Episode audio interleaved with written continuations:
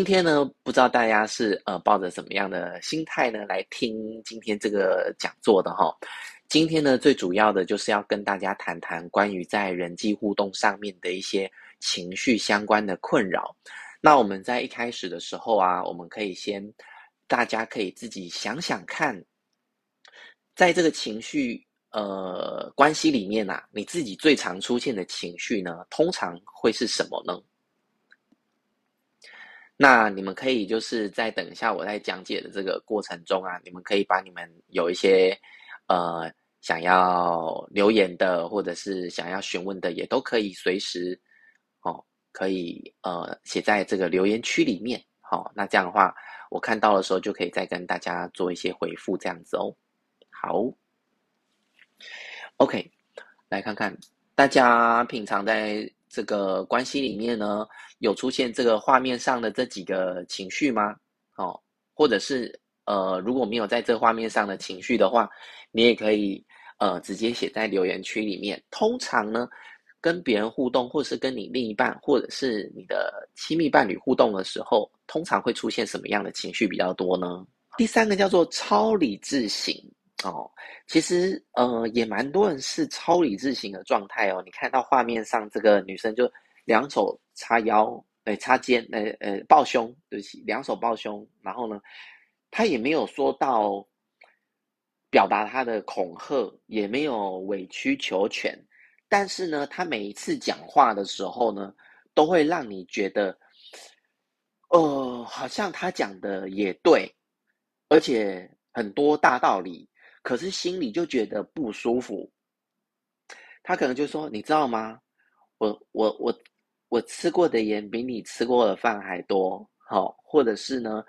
人就是一定要讲道理，有理走遍天下。我今天一个理字在前面呢，反正呢，就是一切都是要依照理来去来去来去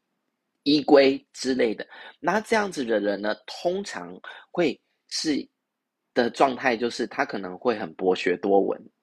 特别他如果 IQ 又还不错的，他可能就是引经据典，好，谁谁谁说了什么啊，谁谁谁说了什么什么什么的，然后让你听起来就觉得哦，好像好像真的蛮有道理的，然后你就只能用他的方式去做，或者就被他说服了。可是往往心里呢，就会觉得有点怪怪的，或是其实你没有真的喜欢这个人。虽然你照他的话去做了，他也成功的控制了你，可是呢，你就会觉得好像没有很开心的感觉。那这到底是为什么呢？我们来看一下超理智的人呢，他会给人家的这个呃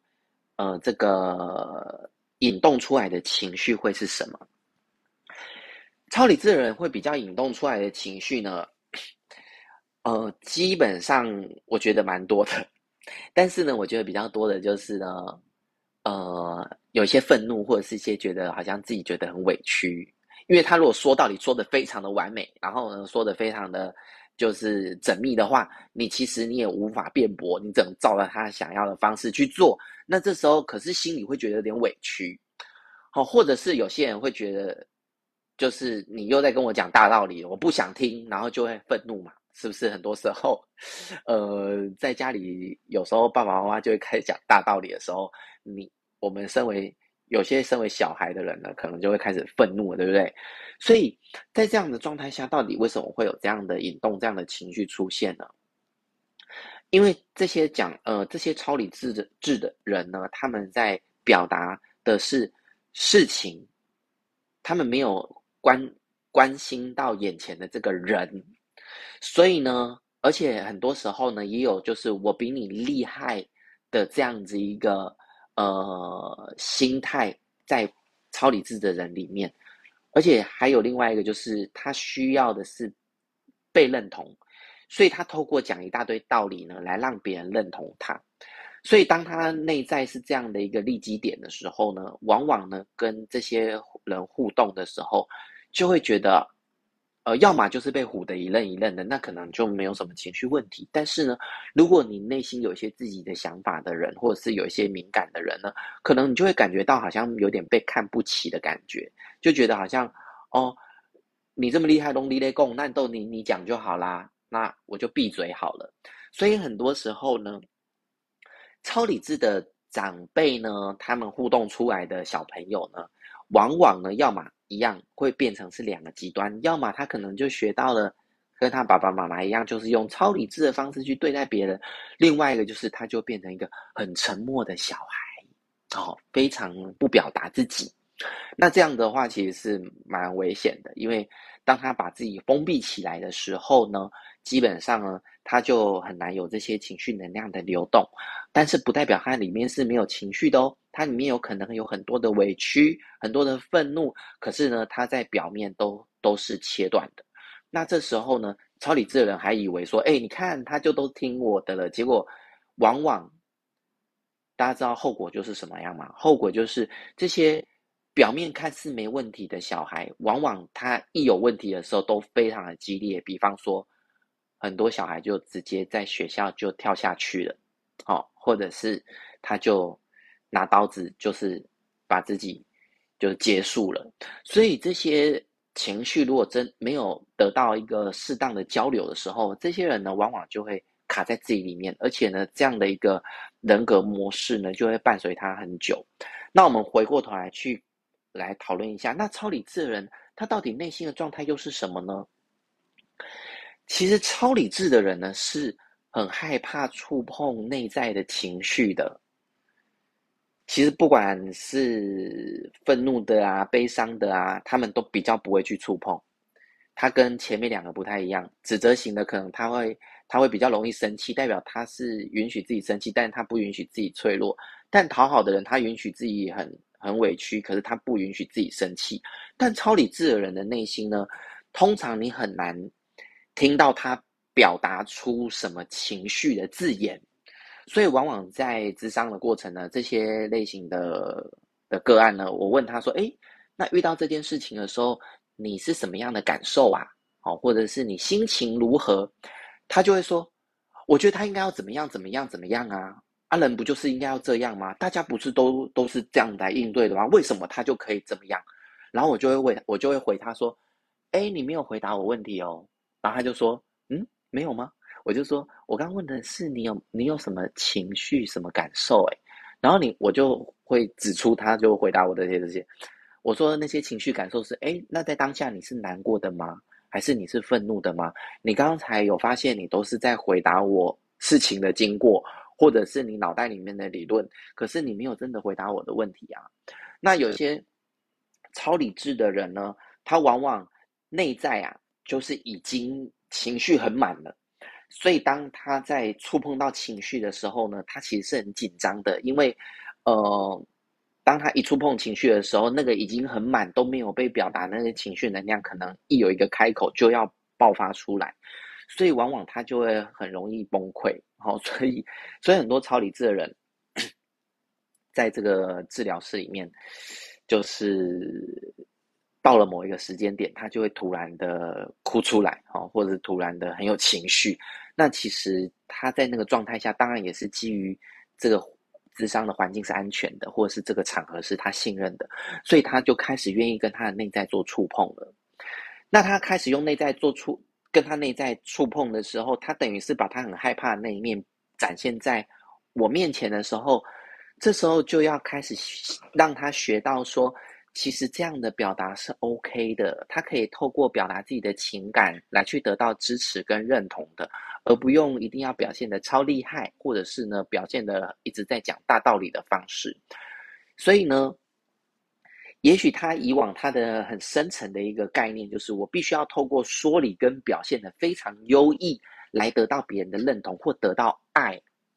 有些这种知识水平很高的人呐、啊，他们往往很辛苦，原因是因为他们往往需要让自己很完美，或者是呢，就是表现得非常好。他们觉得在那样的状态呢，才值得得到爱。如果没有达到那样的状态，人家给他的支持跟关心，他可能自己都觉得我不够格得到。好、我曾经有有有一些个案呐、就是可能你们朋友也会有这状态。当别人称赞他的时候，或别人送他一些小礼物的时候，他就是拒绝，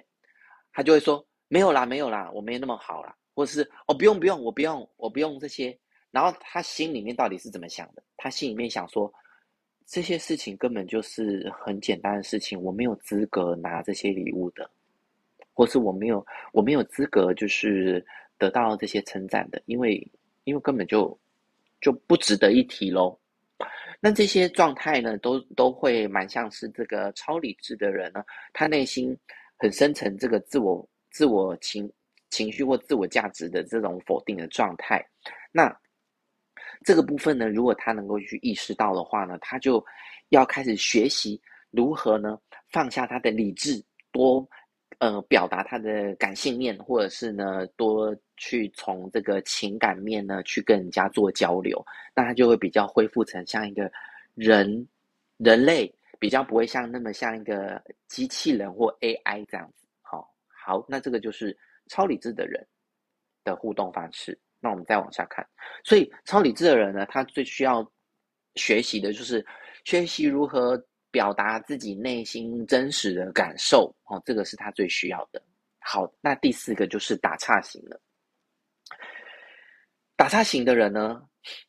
大家看照片其实还蛮好笑的，就是他有时候在群群体里面呢，会比较扮演一个就是开心果。或者是甚至他会让大家觉得他都蛮幽默的，哈，比如说我们在讨论一些正事的时候，他就会突然说，哎，哎，我觉得你今天穿衣服很漂亮，哎，啊，说，嘿嘿，我先先不说这个了，我昨天买一个新鞋，你觉得好看吗？哦，就是你可能要跟他讨论一些正事的时候，他就转移话题，哦，或者是呢，在这个呃气氛可能没有。没有那么好的状态下，他就可能用一个幽默，然后搞得大家哄堂大笑。那这样子的一个人际模式呢，它到底又会带给别人什么样的感受呢？那我们可以自己感觉一下喽。你自己身边如果有这种就是很打岔的人呢，通常会给你什么感觉？其实每个人感受都是不一样的。那我这边列的就是呃比较大宗的，就是第一个，我觉得他会带给人家蛮多欢笑的。其实就有点像。小丑的这种角色，就是大家其实笑得很开心，然后就会觉得他很他很幽默啊，齁等等的。但是如果今天我们是在讨论一件正事的时候，你们有没有过这种经验？就是你跟一个人要好好讨论一件事情，结果他一直在打岔，或一直在转移话题，或者是拖延呐，或者是他就说：“哎，我们等下去吃什么？我们先谈吃的好了。”然后你觉得很愤怒，因为你觉得永远都没有办法沟通到你真的想要跟他沟通的问题。那通常打岔人就是有这样的一个人际模式，或者是说能力，好、那这样子呢的状态下呢，就会就会让让别人就是有一些愤怒出来。可是呢，这个愤怒呢，很多时候如果你跟对方是不是很熟的时候，他就这样笑嘻嘻的啊，你也很难真的对他把愤怒表达出来。那这样的状态下呢，其实就也会让人觉得不太舒服。但是呢，我得说，很多打岔的人，他们其实是蛮厉害的。他们通常呢，在群体里面都会让人家觉得蛮好笑的，然后蛮开心的这样子。但是有一个重点就是，当真的要做心跟心的交流，或者是谈到比较深层的话题的时候，你会感觉 这样子的人呢，有点谈的没有办法很深。所以，我们一样，我们回过头来去看一下这个打岔型的人。他自己的内心到底又出现了什么样的状况呢？通常会有这个打岔型的内心啊的人的的的人的这种个性呢，通常在他的成长过程中呢，他会比较习惯是用逃避的心态在面对一些压力。一样，回到我说的两集里面，要么就是他家里呢就有一个长辈也是用。打岔型的互动模式在互动，所以他就学到了。另外一个就是他的家庭呢，可能是非常沉闷的，或是蛮严肃的，或者是呢，呃，我我我我的经验里面，有一些家庭发生一些比较重大的一些事故的，比方说，也许他的爸爸妈妈都有一些呃精神状况、精神疾病，比方说都有忧郁症啊，哦。或者是呃非常辛苦，或是很很认真，可能就是就是过度很很认真的工作，但是做事都一板一眼的这种。他在家里面呢，他为了需要让这个家的气氛缓和一点，哦，他就自动慢慢的担起这种打岔型的的这种人格的发展的角色，所以他其实呢，没有真的去跟家人或者是他身边的亲密的人做沟通，他都一直有点像油嘴滑舌这样滑掉，擦边球，就滑到一个觉得比较开心的氛围里面，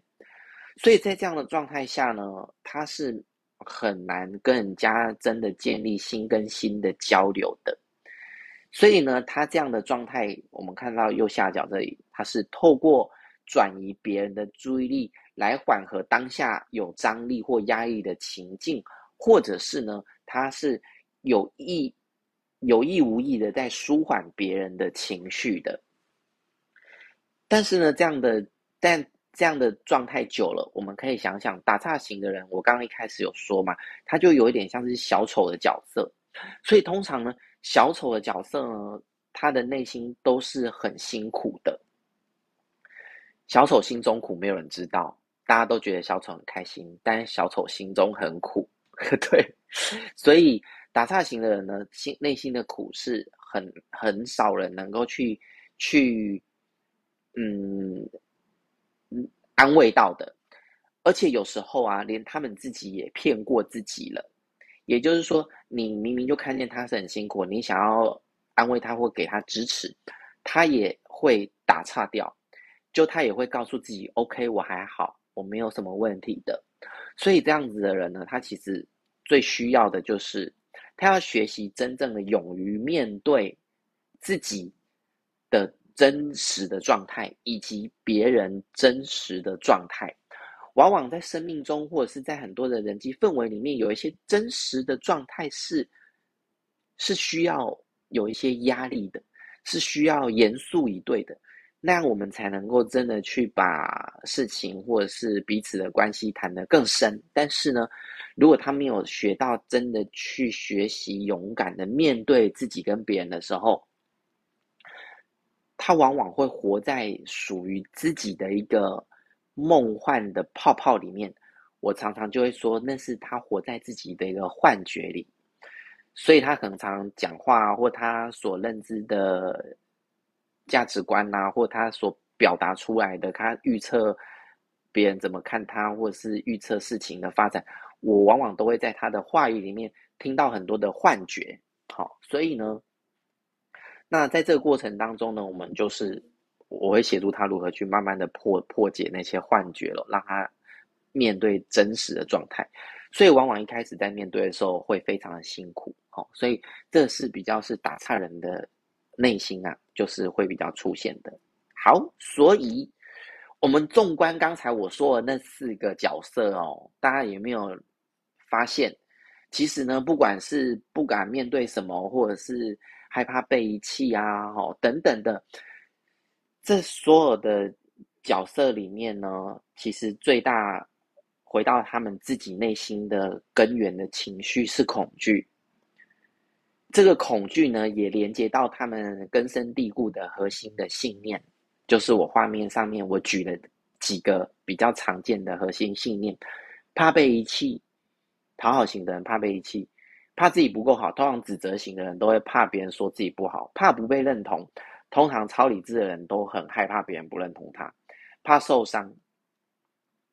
哦，超理智的人可能也很怕受伤。诶，其实这四个都蛮怕受伤，怕不被爱，怕被看不起，或者是怕跟人失去连结，或怕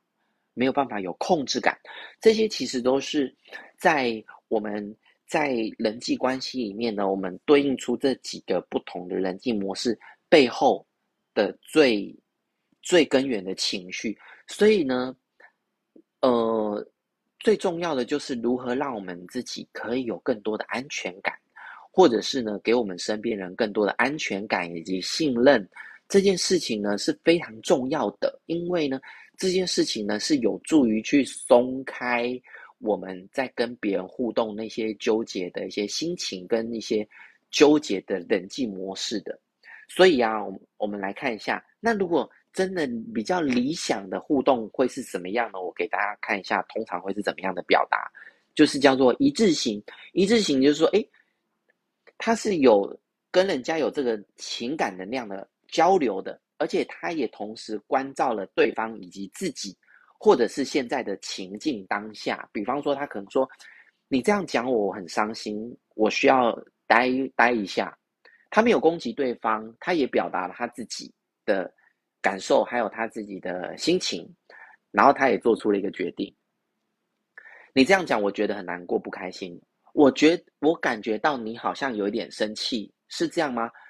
他不是说你现在在气什么，他不是，他是给予对方一个尊重跟一个空间，也跟对方确认他的状态。他没有不准对方生气，他也没有因为对方生气而怎么样，他就是反映了对方的状态。我感觉你现在好像有点生气，而且还跟对方确认，是吗？然后呢，真诚一致的表达他对别人的看法。我觉得你是一个很认真负责的人啊。当然，他这边写的是正面的形容词，但是如果是比较负面的形容词，我觉得也是可以的。就是至少你做到对于你自己跟别人的一致。我我觉我觉得你。你这样讲话让我很受伤。他不是说，他不是说，我觉得你不可以这样讲话，因为要怎么样讲话是别人的自由，跟别人的自我意愿，他没有限制别人。但是呢，我没有限制你这样讲话，但是你这样讲话让我很很受伤。所以彼此呢，他他关照到了自己的情绪，他也给予了别人尊重。这个呢，就是一致型的人通常会表达出来的状态。所以呢，在他的心里面呢，他是一个非常坦然的面对真相跟真实的状态，不逃避、不防卫，同时呢，在乎自己，他也在乎别人，而且呢，他也有关照到整个环境的状态，真诚的表达自己的内心的想法、感受跟渴望的。好，所以呢，我们好，我们看到这边呢、啊，我来。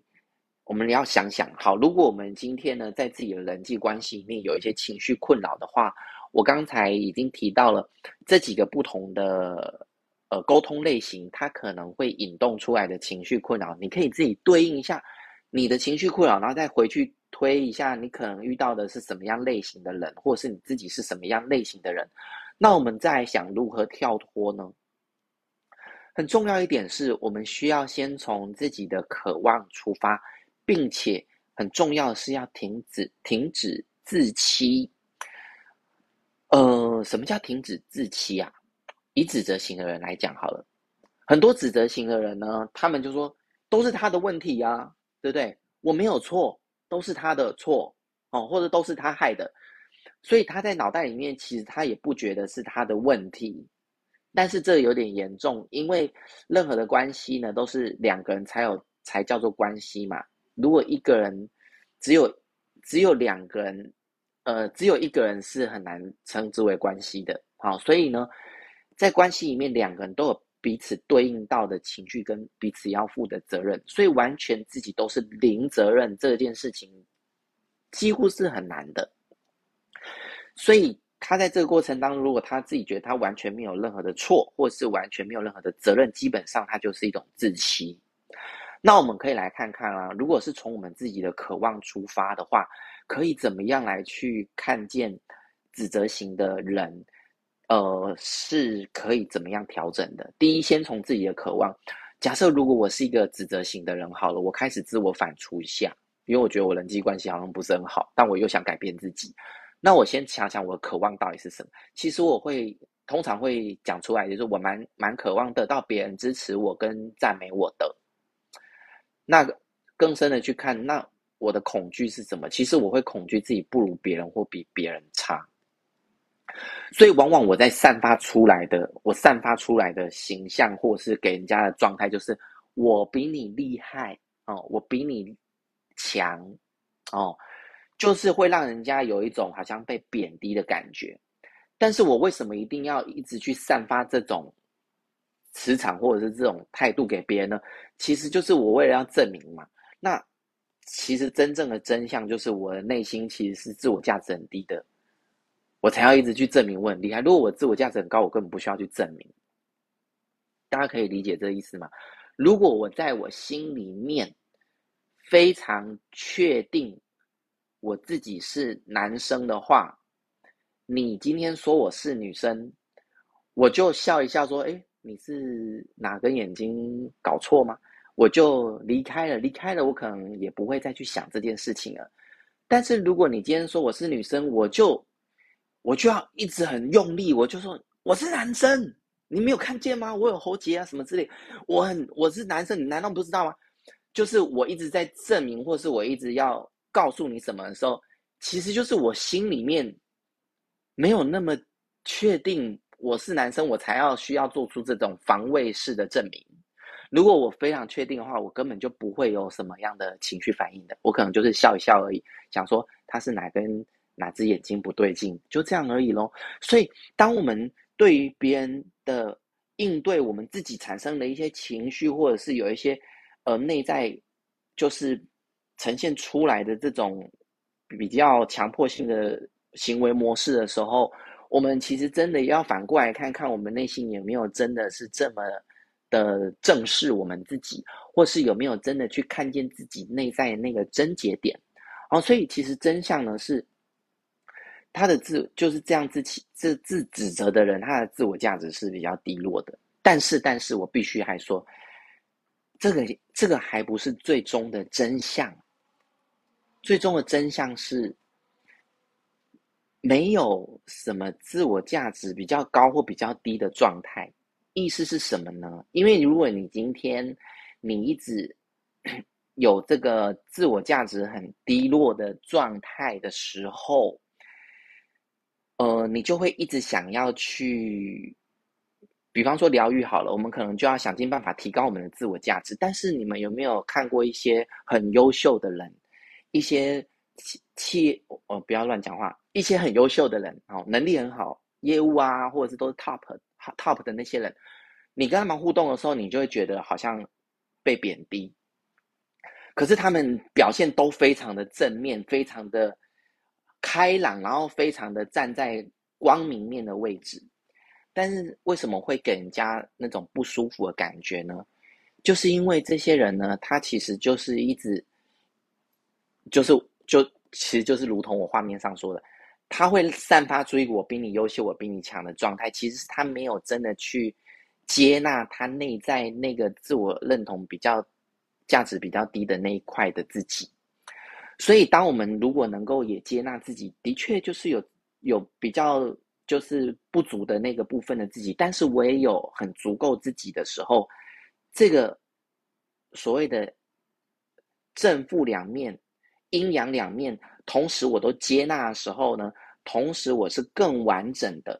在那个状态下呢，已经没有二元对立的概念的时候，我们才有办法真正的来到一个平衡、平静的状态。什么叫做没有二元对立的状态？就是没有好坏对错。的分别的时候，我们才能真正的拉高我们的意识。所有的事情或所有的人来到我们面前互动的时候，我们就可以就事论事，我们就可以关照对方他是为什么会这样，然后可以怎么样协助他。在这样的一个思考的角度里面呢，我们没有涉及到好坏对错，我没有在贬低他，我也没有说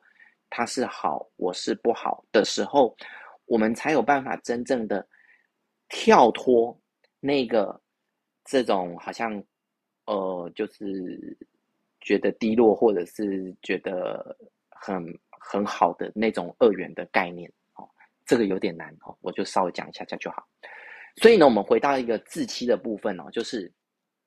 自欺其实是一种自我防卫。我们来看看，我举几个自欺的例子，大家就可以回去自我关照一下，因为这件事情呢，是突破我们自我防卫，回到真实自我一个很重要的一个点哦。比方说，我们从左边开始看，很多人其实他把他的生命呢，都是奉献在工作，变成是超级投入工作的人，他会不会有可能是他不想面对家庭问题，但是他就一直口口声声说工作很重要啊，我就是全心全意的奉献给工作，但是他其实他的家庭问题就是一团乱，但他没有想要解决。第二个，不断做好事。博取他人掌声的背后，有没有可能是觉得自己没有价值，所以他必须要一直做好事，来去得到别人的掌声，来去感觉到自己是有价值的，但事实上他内心是没有价值的。第三个，凡事都很随和，好好先生、好好小姐的背后，是不是他内心其实是在逃避勇敢表达自己，跟不敢去面对冲突的那个部分？所以很多时候我们跟别人互动的时候啊，或者是我们关照自己的时候，这个真的不容易，要去看见自己到底在怎么样欺骗自己跟别人。有时候聪明的人连自己都骗过了，但是如果你没有真的去面对真实自己的状态的时候，我们很难让自己更加的完整跟圆满。好，还有有些反过来，他刻意表现的自己很脆弱或无能，就像讨好型的人一样，他在背后是不是他不敢担起他生命应该要负的责任？好，或者是第二个，很容易进入一段关系或一段感情，他就是交往分手马上又交新的，他是不是？某个程度，内心他不是真的很爱对方，而是他在逃避他自己面对一个人时候的孤独感，有没有可能呢？这个其实都是说不准的。但是唯有当事人他自己内心真的很觉察跟关照自己的时候，自己心里是明白的。第三个，强调自己不想要追求什么，而我人生觉得就这样就很好了。其实我也不奢，我也不想要追求什么成功，我也不想要就是就是赚大钱，我的生活平平顺顺就好了。但是你看他的生活，还有他的人的样子，好像也没有开心到哪里去，好像也没有感觉到很满足啊。那会不会有可能他的背后是害怕面对在追求过程中面对需要呃历经的失败呢？其实我们在自己的内心啊，往往都有很多我们不敢。面对的部分，而这些恐惧呢，往往都会让我们，呃，呃，导致我们呈现出很多的防卫机转，不管是从思考想法里面，或者是跟人家的应对关系里面，就如同我前面今天讲的这几个关系模式。但是，如果我们可以越来越勇敢的去面对自己，到底我自己在逃避些什么？或者是呢，我到底应该要学习的课题是什么的时候，相信我们都可以慢慢从这样的一个卡住的关系模式当中啊，慢慢的去跳脱出来，并且整合自己。好、哦，那因为今天时间的关系，我大概只能跟大家先分享这种这几个部分哦。那如果之后后续还有机会的话，我可以再跟大家多多谈谈如何自我面对，或是一些自欺的一些内容。那今天的这个讲座呢，就大概到这边。对，今天讲的有点久，如果大家有一些疑问的话呢，你们可以持续的放在这个聊天室里面。那如果呃，我后续我再看一下，如果有需要的话，我会再回应大家。那今天的分享就到这边喽，谢谢大家，祝大家有个美好的夜晚，拜拜。